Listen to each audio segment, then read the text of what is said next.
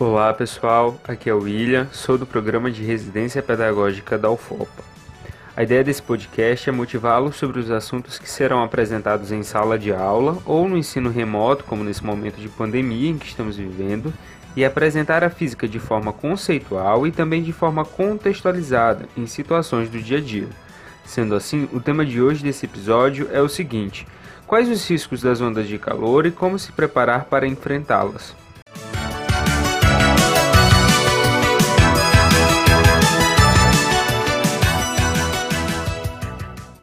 As ondas de calor têm se tornado cada vez mais constantes nos últimos anos, tornando-se um tema comum nos noticiários. Esses fenômenos climáticos consistem em períodos, no mínimo três dias consecutivos, que apresentam temperaturas máximas ou mínimas acima da média prevista para a época do ano nas regiões em que ocorrem. Em muitos casos, essas ondas de calor podem ser fatais, principalmente para crianças, pessoas obesas e idosos acima de 65 anos. Nessas situações, saber um pouco de física térmica do corpo humano pode nos ajudar a enfrentar as ondas de calor e outras situações semelhantes. Mas para isso, nós precisamos saber como o corpo reage às altas e baixas temperaturas e quais os efeitos e riscos dessas variações para o nosso organismo.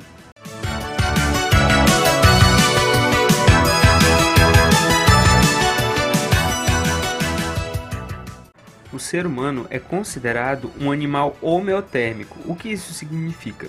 Significa que nós conseguimos manter a nossa temperatura constante, no nosso caso, situada entre 36,5 graus Celsius e 37 graus Celsius.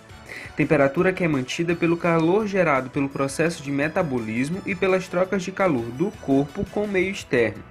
Essa temperatura ela vai ser regulada por uma região do cérebro chamada hipotálamo. E sempre que o corpo encara temperaturas mais altas, mais elevadas ou mais baixas, essa região do cérebro adota medidas termorreguladoras, ou seja, que visam manter a temperatura corporal dentro dessa média normal, aceitável, lá entre os 36,5 é, graus Celsius e 37 é, graus Celsius. Né? Vamos ver como esse processo de termorregulação nos seres humanos ocorre.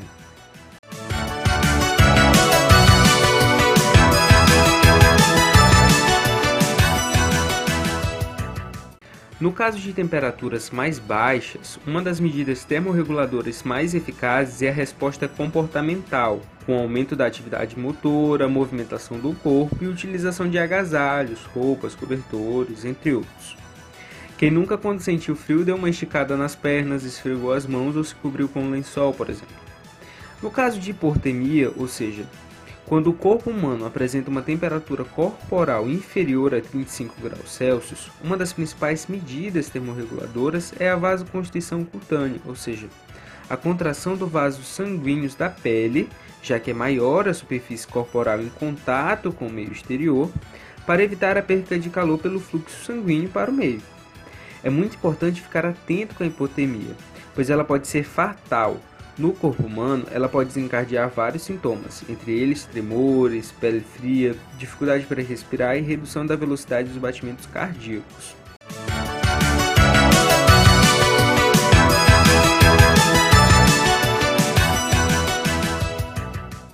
Já no caso das temperaturas mais altas, como as que ocorrem durante as ondas de calor, uma das principais medidas termorreguladoras é a sudorese, que consiste na perda de calor pela evaporação do suor. Quando o suor é liberado pelo corpo e fica na superfície corporal, ele absorve calor da pele e evapora, ajudando assim a diminuir a temperatura corporal. Esse é o meio mais rápido e mais eficaz de controlar a temperatura corporal em dias com a temperatura elevada. Por isso, é muito importante se manter hidratado, beber bastante água para repor o que é perdido durante a transpiração. Durante esses períodos de temperatura mais altas, também ocorre a vasodilatação cutânea, que é outra medida termorreguladora, e consiste na dilatação dos vasos sanguíneos da pele para que haja maior fluxo sanguíneo e, portanto, uma maior troca de calor com o meio. Mas essa medida é menos eficaz, principalmente se as temperaturas estiverem muito elevadas. Quando a temperatura corporal central encontra-se acima de 40 graus Celsius, ocorre o que chamamos de hipertermia, Os principais sintomas de hipertermia são dor de cabeça, tontura, fraqueza, produção excessiva ou falta de suor, irritabilidade, câimbras, vômitos, entre outros. Assim como a hipotermia, hipertermia também pode ser fatal, então é muito importante tomar cuidado ao se expor a temperaturas excessivas, como por exemplo as que ocorrem durante as ondas de calor.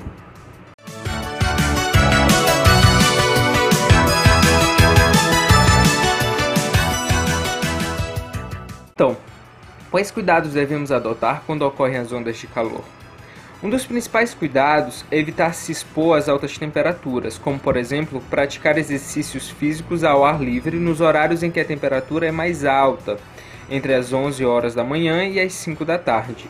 Sempre que precisar sair, use roupas mais claras, pois elas refletem bem mais a radiação ultravioleta do que as roupas mais escuras, que tendem mais a absorver essa radiação. Também opte por roupas mais largas e finas, que permitam uma maior ventilação no corpo e, portanto, ajudem a diminuir a temperatura corporal. Não se esqueça de beber água, se manter sempre hidratado. Procure ingerir em média 2,5 litros de água por dia e evite ingerir bebidas alcoólicas, pois elas pioram a desidratação. Tomar banhos gelados também ajudam, pois eles facilitam a queda da temperatura corporal. Essas são algumas medidas que podemos adotar para diminuir os riscos causados pelas ondas de calor.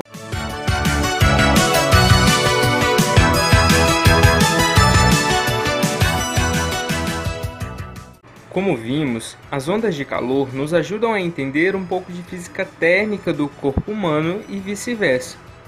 Durante o episódio de hoje, trabalhamos vários conceitos envolvendo temperatura e calor, por isso, vão aqui alguns questionamentos que nos ajudarão a entender um pouco mais do que foi abordado aqui e que serão abordados com maior profundidade em outros momentos. O que é calor? O que é temperatura? Como podemos medi-la?